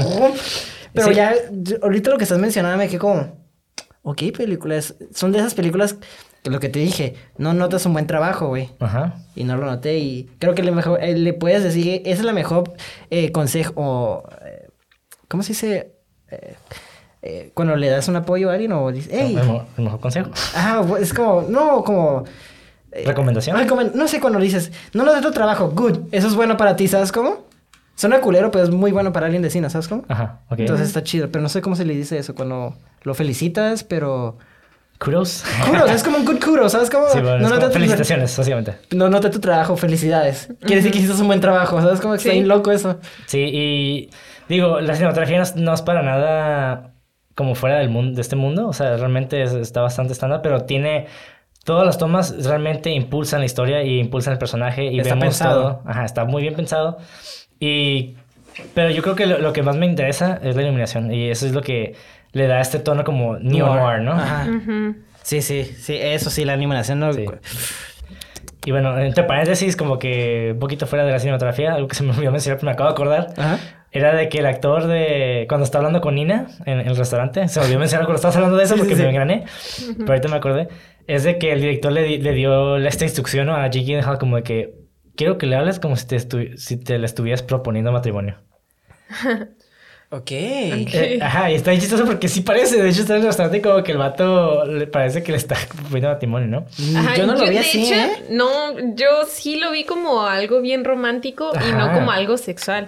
Y yo hasta cuando me cayó el 20 de que era, o sea, literal de que el tipo le estaba pidiendo sexo, fue literal porque la actriz, eh, o sea, el personaje de Nina tuvo que decir, o sea, solo quieres un revolcón. Ajá. O sea, literal. Ajá. Sí, igual. Sí. Yo pensé, fíjate que yo no vi nada hasta nada romántico ni sexual. Yo pensé que le está, que le iba a proponer eh, un, o sea, bueno, básicamente sí le propone una, un negocio, ¿no? ¿Sabes cómo? Eh, Ajá. Pero yo pensé que nomás a lo que iba a llegar, o sea, no pensé que iba a ser tan descarado decirle, dame sexo, ¿sabes cómo? Yo pensé que iba a da- dame dinero. Pero luego cuando empieza a tomar este, cuando empieza a explicar y, y ya empieza a notar como ese acto de querer conexión, donde dice, pues todo ser humano quiere conexión y todo eso, y te estoy pidiendo pues una conexión. Y es cuando ya empiezan a notar lo romántico ahí, pero luego, luego, luego se vuelve rápido como a controlador, Sí, predator. es que no, él no está buscando el amor, está buscando el estatus de, Exacto. tener, de, de tener la compañera, güey. Esa Sí. es- es la Pero te lo juro que yo al principio pensé que nomás le iba a pedir feria. Y cuando el tipo le dice, oye, va, ¿qui- ¿quieres sexo? Y yo digo, "Ah". Ajá, sí, sí. Yo también me saqué de onda, wow. Y este. pero sí. qué loco, ¿eh? Sí. Ah, de hecho, también Jake Gyllenhaal condució los carros. Ese güey condució su propio carro. Ahí, en la escena. Ok. Ese güey eh, fue, fue su conductor. O sea, no, no fue como que un stand-in ni nada. No, o sea, Ajá. él mismo fue su stunt driver. Ajá. Ala, Y dato curioso, dentro de, de- hablando de la fotografía, el director de fotografía es padrino de Jake Gyllenhaal en la vida real.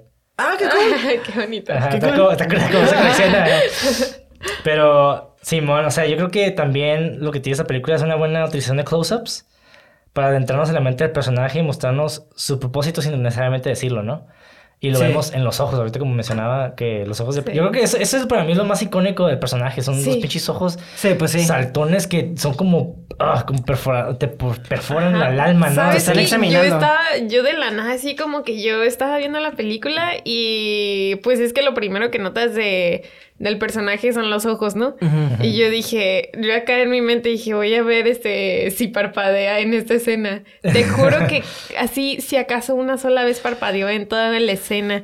Así cuando, cuando estaba, fue en, recuerdo que fue cuando estaba en la persecución así de, para, para ver quién llegaba primero, ¿no? Acá, Ajá. para grabar. Y, y cuando empieza así como que, cuando el- relaja la mirada, los ojos, solo era cuando estaba así tratando de negociar o cuando estaba como eh, saludando así a los, a los del noticiero o así, cuando trataba así como de ser bien, así como amable y empático. Porque no quería pedir, como, no se quería pedir información, ¿sabes? Como yo, yo lo percibo de esa manera, porque sí es cierto, yo también Ajá. lo noté, lo de que no quería cerrar los ojos, o que no cerrar los ojos porque si cerraba los ojos ya no, ya no perdía como control de la situación, ¿no? Y una persona Ajá, así como, es como... que estaba muy, o sea, como que su mirada era, era una herramienta para él. Sí, como, sí. Ajá. Y, Sí. y qué cura que, o sea, como hablando de personaje, es una herramienta como para el personaje, sí, pero como para el actor también. Porque me- sí me gustaría hablar un poquito de la actuación de Jay. Porque No, sí, sí, sí, adelante, adelante. Porque no, no, no, no mames, güey. O sea, este personaje de. O sea, por mejor que lo escribas y en papel puede funcionar, ¿no? Está bien vergas, Ajá. pero no se va a transmitir bien si no tienes un buen actor. No. Y, y Jay Gyllenhaal, no mames, yo creo que el carisma que. Y la, el, todo ese. eh, la- todo lo que empaticé con él vino del actor también. O sea, el papel sí, ahí está, y está bien escrito, ¿no? Y está bien estructurado. Pero si. No sé, si no hubiera sido Jay Gyllenhaal, quizás otro personaje, otro actor carismático, Sí, ¿no? sí, hay Pero- muchos actores buenos, ¿no? Pero yo creo que. Y Digo, cualquier personaje puede sonreír, cualquier persona puede sonreír, pero sonreír de manera calculadora, Ya. eso, eso ya es como un adjetivo más que le tienes que agregar a tu actuación, ¿no? Así, sí, eso está bien cabrón. De hecho, yo también sentí que sus herramientas era su sonrisa, porque también se reía mucho. Ujú. Sí, pero era bien creepy con sus- irónico, sí, como, es que- es como como- no es una sonrisa, es como que, ja, cállate, ya tengo eh, mi plan acá, o sea, no intervengas, o sea, Sí. como que solo daba así como que, "Mm, Porque- ok", el avión. Ajá, socialmente sonreí me dice que es bueno, así que voy a sonreír para que te calles, ¿no? Es Ajá, ajá. sí. Ahora, ¿cómo podemos entender más a fondo la mentalidad de este personaje, ¿no? ¿Cómo piensa? Y, ah, y voy al diseño sonoro. La primera vez que la vi no noté esto, porque el diseño sonoro se me hizo como bastante normal, ¿no? O sea, no, no fue como nada excepcional. Pero algo que estaba leyendo Pero... es que el- los, los cues musicales que salen en la película es porque el personaje los percibe así como si fueran noticias, güey. Ok. O sea, el, el cue musical está sucediendo dentro de la cabeza del personaje. Ok. No es extradigético, está sucediendo dentro de su cabeza. Entonces, cuando, cuando empieza a grabar al vato muerto y vemos que esa canción como súper Hoy sí es cierto, de porque... noticias, es porque ese güey está imaginando que así se va a presentar. O sea, está... Básicamente está como editando en su cabeza. Ajá. Ajá, exactamente. De hecho, ese güey aprendió a editar en su cabeza y si, y si lo notan cuando llega a... Porque el Bill Paxton, ¿no? Le dice, de- bueno, el competidor, o Ajá. le dice, yo ya me, yo grabo esto, y, chuchu", y está curado porque el vato también escucha, escucha y aprende de la su competencia, ¿sabes cómo? Sí. Y se ve que después de cuando le dice el vato eso, hasta está más curado porque al final se roba la idea de ese güey, o sea, lo Ajá. mata y le roba la idea y también empezó a, mejorar gracias a técnicas que él ve, ¿sabes cómo? Y también cuando se me hace, se me hizo bien lindo, güey, cuando el vato estaba por primera vez queriendo grabar y empieza a ver este... A alguien grabar y empieza como a imitarlo. Ajá, sí, Ah, güey. Me mama, me sí. mamó esos detallitos, ¿sabes cómo? Y luego empieza, y, cuando dice, Es una sombra ese vato, güey. sí, sí, sí, y- y, cuando dice este, cuando dice, ah, tus videos están quedando mejor, ah, sí, es que ya estoy dando, este, técnicas de- del cine, ¿no? Empiezo, estoy implementando, Ajá. y hasta lo ves como camina, ¿sabes? Cómo lo Simón. ves, y son detallitos así que, que le agrega al personaje que no sé si J. Gyllenhaal, este, eh, eh, quiso meterle o... O de parte del director, que fue su o- idea, ¿no? O del guion también, o sea, Ajá. ¿qué onda? To- Es una combinación de las tres que Digo, te quedas como... Digo, creo que es también la ventaja de, de que el vato fue escritor y director de la película, de que Claro. tuvo esa libertad, ¿no? Y, y- yo Sí. creo que funciona hasta cierto punto mejor. Porque pues se, ve- se nota, se nota bien cabrón que sí hubo buena comunicación entre el director y el, y el actor. Sí, claro. Ujú. Y, pero eh, no sé, a mí el diseño sonoro se me hizo bien perro cuando, cuando descubrí esto, que la música sucedía dentro de su cabeza, te da como una nueva, eh, esta nueva... como- Contexto. Es un nuevo contexto, ajá, dentro de, de lo que es el diseño sonoro, ¿no? Como, ok, es otra propuesta, eso es una propuesta de la película, como presentar la música como si él la estuviera imaginando, ¿no? Y, ay, mira, más o menos me lo noté, viejo, ¿eh? Lo logro, porque sí, me- sí lo...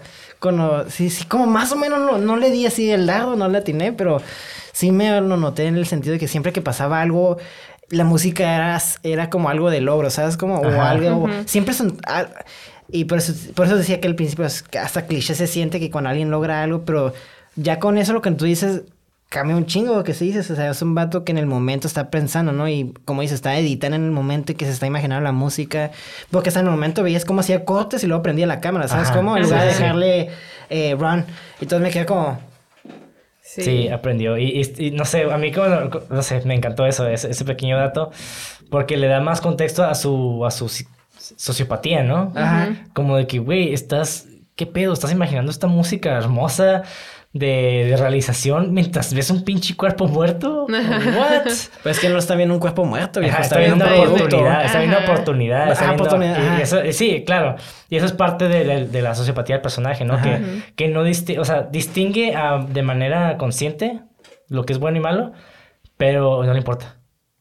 Porque él, él- él solo, él solo quiere obtener lo que, pues, obje- más bien su, su meta es la obtención de esta, ¿no? De esta manera de vida, esta forma de vida. De hecho, hasta se lo explica porque el compa cuando le, le hace la maniobra al- a su competidor, eh, que es el Bill, se llama Bill, no me acuerdo cómo se llama, el actor, ¿no? Ajá. Pero, le- y lo mata, bueno, no sé si se muere, ¿no? Eh, no, pues tiene un accidente y se lo llevan al hospital. eh, Entonces, es lo que queda- sabemos, ¿no? Y se ve bien culero, pero el vato, el compañero le dice, no lo grabes, es uno de nosotros. Y el vato le dice, no, porque ya en cuanto cae en un accidente ya es un producto. Bueno, no es un producto, ya es una noticia, ¿no? Entonces Ajá. ya... Y la manera en que lo justifica, lógicamente, tiene sentido. Moralmente te quedas, no te pases de verga. Es que eso está bien poético, güey. Sí. Bien poético porque con la, con la vara sí, con la vara que mides es con la vara que te va a medir, güey. Está Exacto. De hecho, cuando se acabó la película dije, estaría bien vergas ver una secuela de él como ya cuando él tenga años después en una compañía, ya tiene su propia compañía y me gustaría Ajá. ver su downfall, ya que está, ya, ya que está en su mero mero, ver Ajá. cómo él De cae. hecho, ¿sabes cómo? de hecho, sería una- un proyecto muy interesante ver como una película donde hable de... Como, sí, exactamente, cómo cae desde de la cima, ¿no? Digo, no necesariamente tiene que pasar, ¿no? Pero es algo que me gustaría ver cómo él manejaría esa situación. Pues son ciclos, o sea, realmente siempre hay una caída, ¿no? Igual lo vemos con el presidente Trump, ¿no? Acá que vimos que llegó al éxito siendo presidente, pero también perdió. O sea, independientemente de la ideología que tengan, política, perdón, eh, eso pasó. Entonces... Pues sí, sí, sí, hay bajones y, Ajá, y- y, y y- altas y pero, bajas. pero está curada como de- dentro de este mundo, fuera de lo político, del mundo nocturno, Ajá. ver como esta dinámica, ¿no? Del vato cayendo de, de la cima. Y, y no sé, a mí me encantaría ver ese güey tiene un Sí. accidente y la raza como tomándole video. No sé, está, Ajá, está- todos así grabándolo, ¿no? está bien irónico. Sí. Pero bueno, Es que sí, güey. el siguiente... Sí, estaría chido ver como él, su continuación así. Sí. Bueno, mi siguiente sección ya son los fun facts. Ah, Antes de pasar a los fun facts... Eso es donde se pone sabroso. eh. Es donde empieza el podcast de verdad. Todo era mamadas ahorita. Digo, ah, muchas son cosas que ya dije, la verdad. Pero, Sí. Pero bueno, no hay pedo. Punto número uno. Jake Gyllenhaal perdió casi 10 kilos para su papel. Estaba muy flaco, güey. Sí. Demasiado. Y esta fue la idea del propio Gyllenhaal, ya que visualizó al personaje de Lou como un coyote hambriento. Ya lo había mencionado. Y sí, güey. Es que está bien curioso porque nada más está tan chistoso. Está bien loco, güey, porque, o sea, eh, el, el nivel de sumergión o el nivel que tantos de- te puede... ¿De inmersión? ¿tú ves? De inmersión, ajá. Nomás por el simple hecho de bajar un peso, ¿sabes? Como una decisión, en lo, ¿qué tan drástico puede cambiar el personaje? Porque yo siento si el vato estuviera No estoy diciendo que J.J. Gyllenhaal estuviera mamado, pero está fornido, ¿no? Sabes, que es cuerpo normal. Pues lo vemos en Verlo- Southpaw y está mamado, güey. Bueno, pues que también se puso mamada para esa película. Sí, sí, sí, Normalmente claro. tiene una, un cuerpo normal, diría, ¿no? Ajá, Yo siento que ese personaje no hubiera funcionado con un cuerpo normal. No, porque no lo neta. visto en viento. Ahora sí que Jake aplicó la del uno. ¿Qué tanto está dispuesto a perder? Ah. Pues yo, Para- también, yo también quiero perder peso. Y está cool, güey. Está cool porque te, te, te sumergió al personaje eso, güey. Una pequeña, un pequeño detalle, güey. Puede crear o destruir un personaje. Sí. De hecho. Durante la escena en la que Jake Gyllenhaal se grita a sí mismo en el espejo, Gyllenhaal se metió tanto en esa escena improvisada que el espejo se rompió y le cortó la mano. Sí. Fue llevado al hospital por el director después de una jornada de trabajo de 19 horas y recibió 46 puntadas en una operación de 4 horas, regresando al set 6 horas después de ser dado de alta. Esta es la razón por la que Gyllenhaal tenía la mano detrás de la espalda en la escena en la que le, en la que le dice su lema al propietario del depósito de chatarra. Ah, en la primera escena, entonces. Ajá. Ah, ok. Simón, entonces es- eh, pues se metió bien cabrón el personaje y cuando le pega al espejo pues se cortó, ¿no? Oye, espera, pero ¿cómo grabaron el comienzo? Y... Ah. Ah, magia del cine, chavos. Sí, de hecho, ah, digo, este no está en el fun fact, creo que lo quité, pero eh, hace mucho salió una foto de Jake, Jake Gyllenhaal con el men bun, ya sabes, como el chonquillo acá atrás. Y este, mucha gente... En, ¿Lu? Simón, mucha, no, mucha gente lo criticó a Gyllenhaal por tener ese peinado, porque no sé por qué mucha raza le, le cagaba ese peinado. Digo, eh, pinches datos que no tienen nada que hacer, ¿no? Es que creo que como cosas. es lo nuevo in, Ajá. hay que odiar lo que es in. Sí, Exacto. Pero pues estaba saliendo de, de una, de una grabación, creo que estaba en un break, no me acuerdo, y pues tenía ese peinado, entonces... Era esta película. Ajá. Wow, a lo que hemos llegado de que criticar a una persona porque tienes un man bun. Ah. Cancélenlo. Jake Gyllenhaal y Riz Ahmed viajaron junto con, junto con verdaderos Nightcrawlers en Los Ángeles para prepararse para sus papeles. Me hubiera gustado más ver de, más de ese personaje, ¿eh? Del Riz Ahmed. Sí, pero yo creo que también que- querían evitar esta, esta conexión de, de la relación entre el personaje Sí, principal y digo, entiendo el porqué, ¿no? No es su historia aparte. Ajá. Pero, digo, sí hubiera estado un poquito. Sí, de hecho está muy interesante la historia. Una película de ese güey también hubiera estado interesante, ¿eh? Y bueno, Jake Gyllenhaal memorizó toda la película como si fuera una obra de teatro. Mm. Tiene sentido. Sí, de hecho muchos actores a veces ni siquiera, ni siquiera se memorizan todo, nada más como que... En el set, sea- ¿no? Se ven aprendiendo para la escena que se va a hacer. Ajá, exacto. Pero digo, Jake Gyllenhaal como que se, se metió tanto en el papel que se lo memorizó todo como si fuera una obra de teatro. O sea, ese güey podría actuar todo así enseguido. Y está Ah, cool porque el personaje ya tiene un plan, ¿sabes cómo? Y siempre va a saber lo que va a hacer. Ajá. Y eh, Jane Gyllenhaal ya... ti- ya sabe. Ajá, exactamente. Entonces... hay que Literal se metió, güey. Sí. O sea, A ver, tú, para Itzel, actuar como él. Tú, Itzel, que eres actriz, ¿qué, ¿cómo ves este recurso? ¿Qué- ¿En, en qué te puede ayudar como actriz? El aprenderse toda la obra. Ajá. Pues yo hago eso, pero mira, porque yo nomás estoy en cortos de, de tres minutos, sí, bueno. o sea, pero es que está bien pesado, porque pues yo antes trabajaba así en obras, o sea, y literal obras musicales son de que, o sea, diálogo y después música y cantas y bailas y todo, ¿no? Y está bien pesado. Y aprenderse todo el libreto, o sea, literal es aprenderte también los casi casi los diálogos de la o- del otro personaje para que tengas acción, reacción inmediatamente. Y lo que hacen este normalmente acá en el mundo del cine es aprenderse por escena. O sea, ah, bueno, si me, ah, me toca grabar tales escenas este día, ¿no? Eh, pues me aprendo, me enfoco solo en esas escenas. Pero acá este Jake, ay, perdón, a Jake, o sea, se metió tanto, o sea, en el personaje, o sea, con, con Lu, en serio que, o sea, no, ya no era como que actuar como él, era pensar como él en la Sí, vida real. Es que ya no vistes a Jake Gyllenhaal, vistes a Lu. Sí, Ajá. Y eso, es actuación de método, se le dice, ¿no? Simón, Como- Ajá, hecho, exacto, de ajá, Stanislavski. Siempre se me vuelve el nombre digo, el mejor actor de método es Daniel Day-Lewis, ¿no? O sea, ese vato ya se o pasa sea, de ya vergas. se rompió la línea Y Gary entre... Oldman. Yo amo a Gary Oldman, ¿ok? Sí, también. O sea, ya se rompió la línea entre ficción y realidad porque Jake ya no era Jake, o sea, estaba haciendo Lu. O sea, antes de, incluso antes de empezar a grabar. O sea, Sí, y de hecho, como este, añadiéndole, para crear la apariencia demacrada de Lou, Jake Gyllenhaal entrenaba hasta 8 horas al día y corría o iba en bicicleta al set todos los días. Tiene sentido. Qué- Sí. Es que qué drenante, ¿te fijas? Sí. O sea, drenante, o sea, emocionalmente, mentalmente, físicamente, o sea, literal, o sea, dijo, vamos a ponernos, o sea, Porque a es- trabajar duro como Lu. Sí, básicamente, eh, básicamente mucha gente, pues, ¿qué es act- ah, actuación de método, no? Y parte de... El método significa... De una manera muy sencilla, en vez de creer, en vez de pretender ser personaje, te conviertes en el personaje. Ujú. Eh, Esa es otra cosa que quería mencionar. Eh, eh, no, estamos diciendo que bajó de peso, sí, pero bajó de peso y mantuvo el peso por el, eh, Ujú. por el rodaje. Que cuánto el rodaje que son seis, bueno, no sé, cuatro meses. Cuatro meses A lo mucho por ahí. Entonces, cuatro meses el vato está fit. O sea, no nada más es de que. Como en un corto, ¿no? Tenemos dos días para grabar y ya. Pues no como en dos días. ¡Uh, método! ¿Sabes cómo? Sí, bueno, Eh, no, Jake no. tuvo preparación de, me imagino que de un año. Ajá, Ajá, antes, sí, antes. ¿eh? Desde antes, ajá. Y luego, o sea, sí, es una dedicación mínimo, unos seis mesecitos se bajó así, sin comer.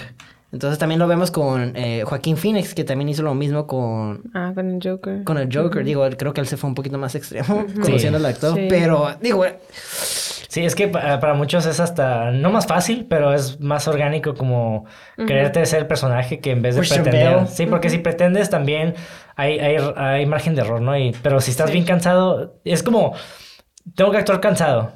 Y mucha gente dice, ah, pues nada más pretendo que estoy cansado. Pero dices, ah, no, pues no voy a dormir por dos días. Y pues voy a estar súper cansado, entonces... ya estoy cansado, no tengo que actuar. Exactamente. Exactamente. Y eso eh, también, pues es un, algo muy poderoso, pero está bien cabrón, ¿no? Wow. Sí, bueno. No cualquiera, pues. No cualquiera. Ajá. A pesar de recibir nominaciones a Mejor Actor en los Globos de Oro, BAFTA, SAG, Premios Critics' Choice, Independent Spirit Awards e incluso los Saturn Awards, Jake Gyllenhaal no recibió una nominación al Oscar. Sí. Boo. Los, hecho- cri- los críticos, el público, los principales grupos cinematográficos y las publicaciones consideraron esto como un gran desastre. Perdón, desaire. Que es como una especie de desprecio, ¿no? Sí. Él es uno de los, él es uno de los ocho actores a los que les ha pasado esto, güey. Snap, lo- fue un snap. De hecho, la película tampoco fue nominada ni para. Creo que nomás para una cosa y ya, güey. Así como una. Como, fue como un pity nominación, ¿sabes? Como me quedo, wow.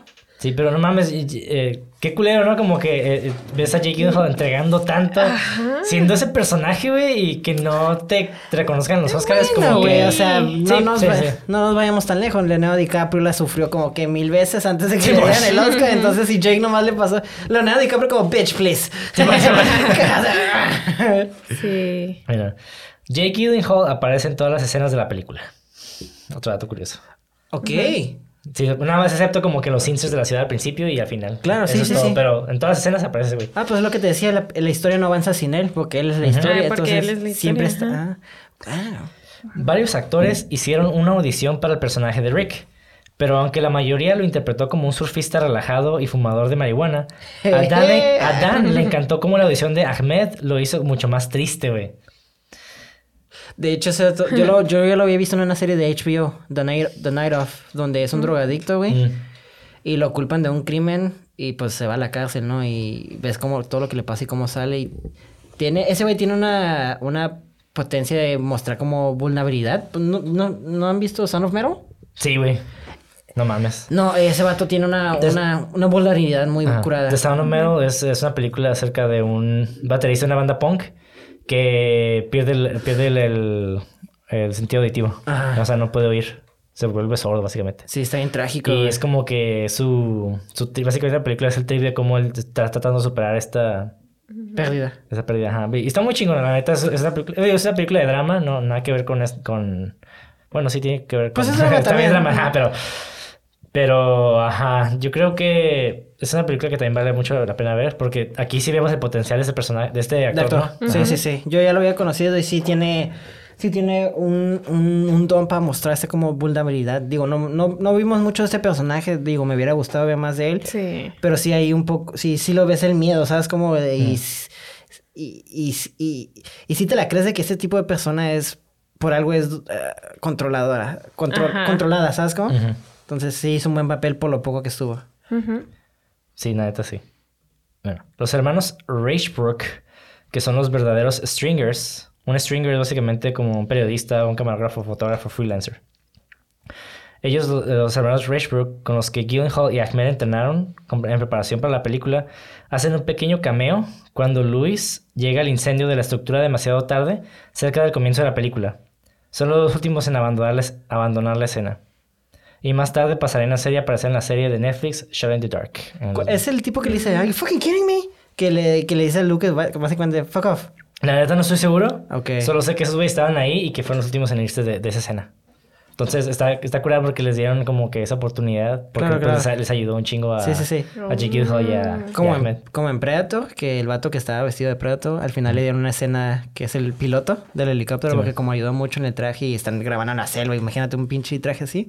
Es como un honor, ¿no? Como un premio. Suena como culero, ¿no? Como un sticker, ¿no? Pero no lo digo con esa intención. Sí, Pero digo, ya sé que algunas películas duran hasta cuatro meses en grabarse, ¿no? Pero esta, de hecho, duró menos de un mes. A la verga, fueron, fueron 28 noches. Ah, entonces, nah, pichi, le fue fácil para Jake bajar todo el Hay que tomar todo el argumento que a no se merece nada lo que le dije. No se cansó lo suficiente. Me hizo quedar como tonto. ¿Cómo se voy a perdonar? Dile a tu amigo que no lo voy a perdonar. No, no. Y curiosamente, antes del podcast estamos hablando de la película Drive, ¿no? Sí, sí, sí, muy buena, por cierto. Bueno, cuando Rick se encuentra con Lou para su entrevista de trabajo, se sientan en un restaurante. El restaurante en el que se encuentran también se usó en la película Drive de 2011, donde el interés amoroso del protagonista trabaja en el restaurante. Muy buena película. Mm. Sí. ya hablando de Drive, ¿han ah, visto pues la película de Promising Young Woman? Sí, güey. Y él estaba viendo, no, lo, no la Pichi final cabrón, güey. Ya sé lo que pasa, pero igual. No la terminado de ver yo tampoco, ¿eh? ¿Ah, no? No, me quedé a la mitad. Yo también, a la mitad. no va a nada, no va a nada. Ajá. pero... ¿La una película que vale la pena hablar? Deberían de hablar de eso. Puede, puede que sea controversial, pero... No, no, no. Está curada, está ¿El guion? A lo que llevo de guion, no. es bueno, es que a mí me mama el guion y yo te digo, sí, me prende mucho ver un guion muy bueno. El clímax de la película se filmó en Laurel Canyon Boulevard, en el Valle de San Fernando, a solo varias cuadras del lugar del infame tiroteo en 1997 entre dos ladrones de bancos fuertemente armados y la policía de Los Ángeles, en el que ambos ladrones murieron. Ok. Ah, pues, fun fact. El término burn o quemar es la cantidad por encima del presupuesto que gastas en un día de rodaje.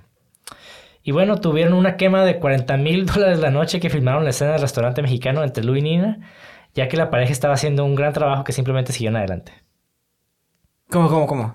O sea, ¿se ahorraron dinero o gastaron? O sea, el término burn se, le dice como quemar a lo que quemas de más durante el día, ¿no? Digamos que tienes un presupuesto. O sea, usaron de, más de presupuesto en ese día. Porque no quieren cortar las escenas. extra que no tienen que gastar. Porque no quieren cortar la escena porque están el. Ajá. Ah, ya, ya, ya. Porque el flow está bien cabrón. Oh, ok. Wow. Ay, el productor. No, no, no, lo vale, lo vale. Sí. no, acá llorando. y este, este es el papel favorito de Riz Ahmed el asistente, en la película después de Four Lions. Four Lions es una película de, humor negro de cuatro terroristas. Está, la neta está chistosa, pero sí es como una crítica que. Neta, ese es su papel. Sí, no hizo casi nada. Sí. Pero bueno, pues no sé. Ah, esa no mero, no acá. No, es papel culero. Bueno, es que también no sé qué. No salía esa película. Cuando dijo esto, tal vez lo dijo antes de esa ¿no? Era su primera película. ¿no? Ok, el director Dan escribió el papel de la productora de noticias Nina Romina para René Russo, quien casualmente es su esposa. Ah, sí, nepotismo. Ah, el, director, y René Russo están casados. Ok. Está súper curado, ok. Ese personaje me gustó mucho, ¿eh? Ah, está muy perro. Sí, sí. Nina, no sé. Sí, me hubiera gustado ver un poquito más de ella, pero lo suficiente. Fue, ¿sabes? Como no. Sí, de hecho, yo no siento que ningún personaje hizo más o menos. La yo creo que todos estuvo el putazo. Ah, yo siento con el Ricky sí, sí me gustaba más de él, pero ya. Es mi única. De hecho, no tengo ni una, ni una crítica a esa película más que. Y, eso es más como nitpick, ¿sabes? Como me hubiera gustado más, pero no. Ya buscándole tres patas al gato, ¿no? Ajá. Ajá. Bueno, la escena en la que Lou vende el material de la nevera a Nina sobre la objeción de Frank sobre el suéter fue filmada en escenarios de sonido propiedad del Centro de Cienciología. Es uno de los escenarios de sonido más antiguos de Los Ángeles que remonta a 1919. Ok. Mm. Interesting. Y último, y esto es, un dato de curadilla, mm. aunque se alude una relación sexual en un par de conversaciones entre Luis y Nina, los dos actores nunca tienen contacto físico entre ellos, aparte de darse la mano. Y de hecho, realmente no dice que están teniendo relaciones. Ajá, Ajá. es Que como... lo que dijiste en el cuarto. Ajá. Entonces, ¿qué pudo hacer? Pudo haber hecho otra cosa. Mm, no sé, yo no sé. Yo no sé. Vamos a hablarle, háblale a tu amigo y... Oye, ¿qué hacías con Nina? en su cuarto. Es que como Capaz y la única interacción que tuvieron literal era agarrarse la mano y Ajá.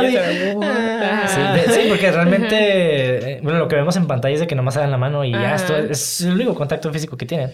Está curado porque también va con el personaje, que es un personaje que no, no haría eso con... Ajá. Ajá. Ajá. Y no tenemos que verlo, ¿sabes cómo? Simón, sí. Sí. es que no es importante realmente a la trama, es como Claro. algo que, que, que lo envuelve, pero... Lo da a entender, pues, y, hasta está más curado porque cuando dejas algo misterio, tú ya te puedes imaginar cosas. Y ya te puedes, si no te satisface una, pre- una respuesta en exclusividad de la película, pues ya tú te inventas lo mismo. O Sí. sea, Simón. Y bueno, y con esto finalizamos el episodio de Nightcrawler. pues Wow. muchas gracias, Itzel, por compañera, por acompañarnos Ay, en ese no, episodio. ¿eh? Muchas gracias a ustedes por invitarme. Sí, la neta, sí, si vieron la película y no les gustó, les recomiendo que la vuelvan a ver. Tal vez les va a gustar más con esta información. Y si no la han visto, pues vean, no mames. No, la verdad porque que están mi- escuchando todo esto. Ay, sí, tampoco, porque... No, pero es que a mí me dieron más ganas de verla otra vez, una segunda vez, como para ya con todo el análisis. Porque dijiste un montón de cosas que yo ni siquiera había notado, porque la primera impresión así la ves. Sí, sí, sí. Yo tampoco. yo la vi cuatro veces ya. Entonces, Ajá. porque Ah, me bueno, encanta ya. esa película. Entonces, Sí, Pero- pero, sí dan ganas de verla otra vez. pero sí, sí, la ves por primera vez, tal vez, eh, tío, siempre vas a encontrar algo nuevo, ¿no? Claro. Y por eso a veces eh, es, este, recomiendo a personas que vean más de una vez la película. Digo, en ciertos casos hay películas como. No, sé, mames, que no, no. Sí. Con una suficiente. Sí, sí, sí. Consigue contra con a mí me gustó mucho, pero tal vez no lo volvería a ver. Tal vez sí, no sé. Buscaría escenas en YouTube. Sí, o tal- o tal- ajá, tal vez el mood de domingo en la mañana. Porque a mí me encanta, la neta me encanta. Sí, sí, sí. Pero eh, pues ya la vi, ¿no? Yo, yo vería esta película otra vez drogadí, así, drogadí, drogado así, este, con mis... Expuesto. Estoy bien sobredosis, ¿no? Casi no, cierto. Pero con un joint así bien a gusto, güey. Viendo pinche Kong partiéndose la madre con Godzilla, güey. Sí, es un buen mood, güey. De hecho, sí la vi, sí me- la disfruté por eso. A huevo. Sí, sí. Muy chingona, güey. Sí. Bueno, digo, la movie de Nightcrawler. También, también esa, Y también Kong, esa. y Kong también. Estoy Y esperando de Kong peleándose contra Jake, güey. Sí. Y bueno, nos pueden encontrar en redes sociales como cine666.mpg, en YouTube como cine666 solamente. Y a mí me pueden encontrar en Instagram y en Facebook como Monty de André. Ajá, también en Spotify los encuentran en todas las redes de, de, Spot- de podcast, ¿no? También los, ¿cómo Sí. los encuentran? Igual, ¿no? Sí, en cualquier plataforma de Ajá. podcast también nos pueden encontrar. Digo, nos- posiblemente están oyendo esto ahí, ¿no? Pero en- nos pueden encontrar como cine666.mpg igualmente. Ok. Y bueno, ¿a ti cómo te podemos encontrar, Mauricio? En Instagram, este, como le vago con doble G y ah, siempre me guion bajo. Sí, bajo. Sí, sí, sí, sí. Itzel, ¿cómo te pueden encontrar? Acá bien fácil. Itzel Escalante 1. Huevo. Y bueno, ¿Y quién es también, la dos acá? también los invito a que escuchen el podcast de Fin de la Historia de Itzel Escalante, donde habla de gracias. cositas diarias del día a día que tal vez se puedan relacionar. Y está curada. Sí, está cool. A mí se me gustó, ¿eh? Ah, gracias, gracias. Está cool. Muy sí, bien. está cool, la verdad. Síganme, puto. Para que escuchen algo de verdad. Estas mamás de cine, sí, sí, sí, de putos. Ya, Bueno, con eso finalizamos y vean películas. Bye, bye. Bye, bye.